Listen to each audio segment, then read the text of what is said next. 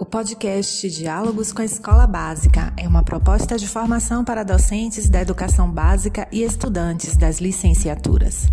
O objetivo é dar voz e escuta aos docentes para que veiculem os saberes e dilemas do cotidiano da escola, suas práticas e situações de aprendizagem da docência.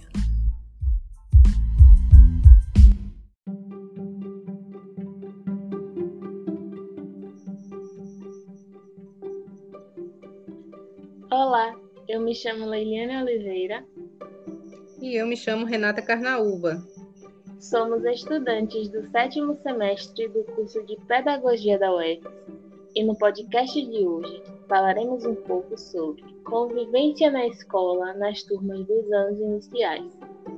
O fator determinante para a definição desse eixo foi a nossa compreensão acerca da necessidade de se problematizar sobre a convivência no ambiente escolar, tendo como referência as nossas experiências durante nossa trajetória formativa. No entendimento que este tema ainda é pouco trabalhado nas escolas e de como os conflitos interpessoais interferem no seu cotidiano. E para nortear nossa discussão, traremos a seguinte questão: Como a escola concilia as atividades de convivência sem afetar o desenvolvimento dos conteúdos curriculares? Segundo Barry Machado, os conflitos estão presentes no cotidiano escolar e em muitos casos acontece por incentivo à criança a ter determinado comportamento, como de provocar os outros, intimidar ou insultar imaginando serem essas as melhores maneiras de conseguirem o que desejam. E para os professores, são inúmeros os desafios, e muitas vezes eles se sentem inseguros ou até mesmo incapazes ao se depararem com situações de indisciplina, que podem se converter em violências como o preconceito e o bullying. No ano de 2019, 81% dos estudantes e 90% dos professores souberam de casos de violência em suas escolas estaduais. E apesar dos conflitos estarem evidenciados em pesquisas, eles ainda são compreendidos como episódios excepcionais do cotidiano escolar e, desse modo, não são integrados ao currículo da instituição. Sobre o tema, Vinha e Antonieta trazem um ponto relevante a qual colabora com a nossa visão que refletir sobre essa questão é necessário, não somente porque os conflitos estão presentes, mas porque as intervenções decorrentes apresentam consequências significativas na formação moral de nossas crianças e jovens.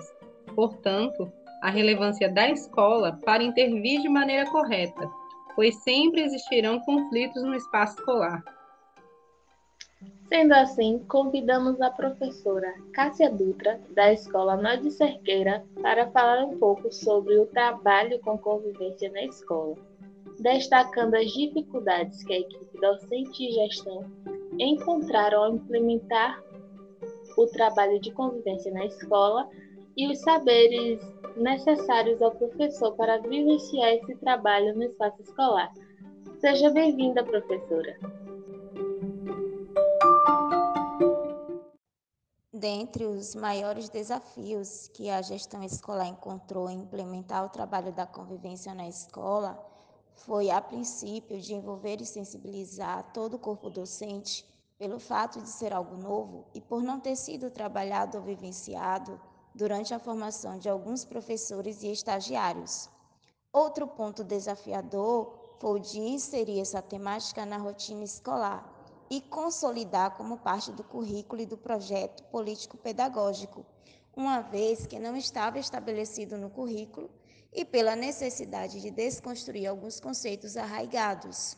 Vale ressaltar que toda essa ação se deu a partir da necessidade do desejo de mudanças e quebras de paradigmas para proporcionar um ambiente escolar mais democrático, social e cooperativo onde se prioriza o trabalho com os valores e os princípios morais, para que todos os envolvidos sejam capazes de lidar com os desafios individuais e coletivos de maneira mais assertiva e positiva. Para desenvolver o trabalho com a convivência na escola, o professor deve, a princípio, conhecer a sua turma e a singularidade de cada um.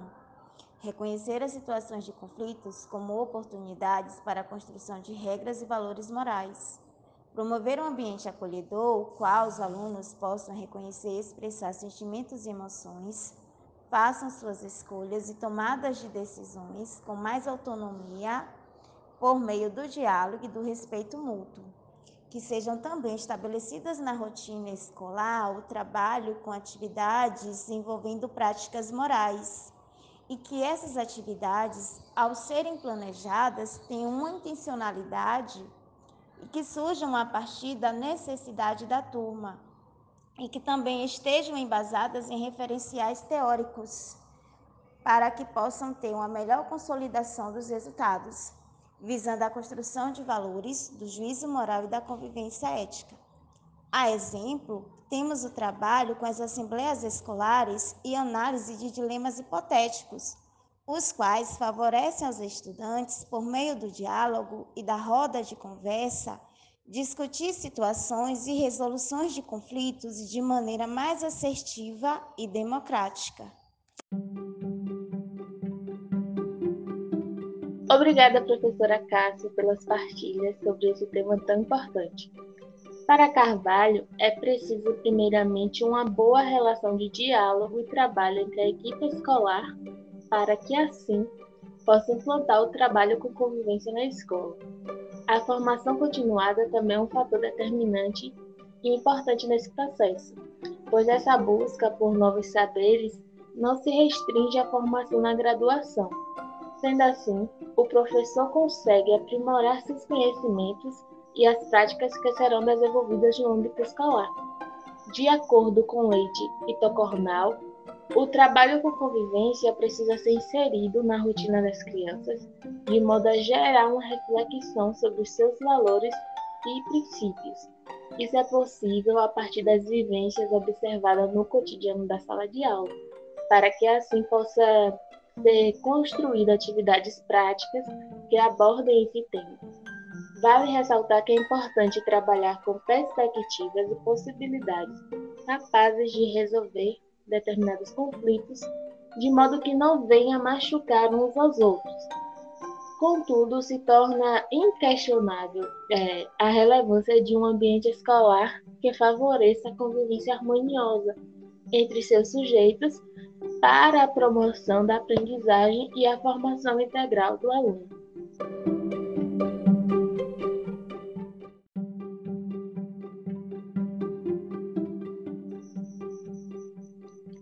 Sim, Leire. As intervenções são extremamente relevantes para obter êxito nas resoluções de conflitos. Professores e toda a escola de modo em geral não se sentem preparados para realizar as mediações adequadas, optando por ameaças, castigos, punições ou simplesmente preferem fazer vistas grossas diante das situações.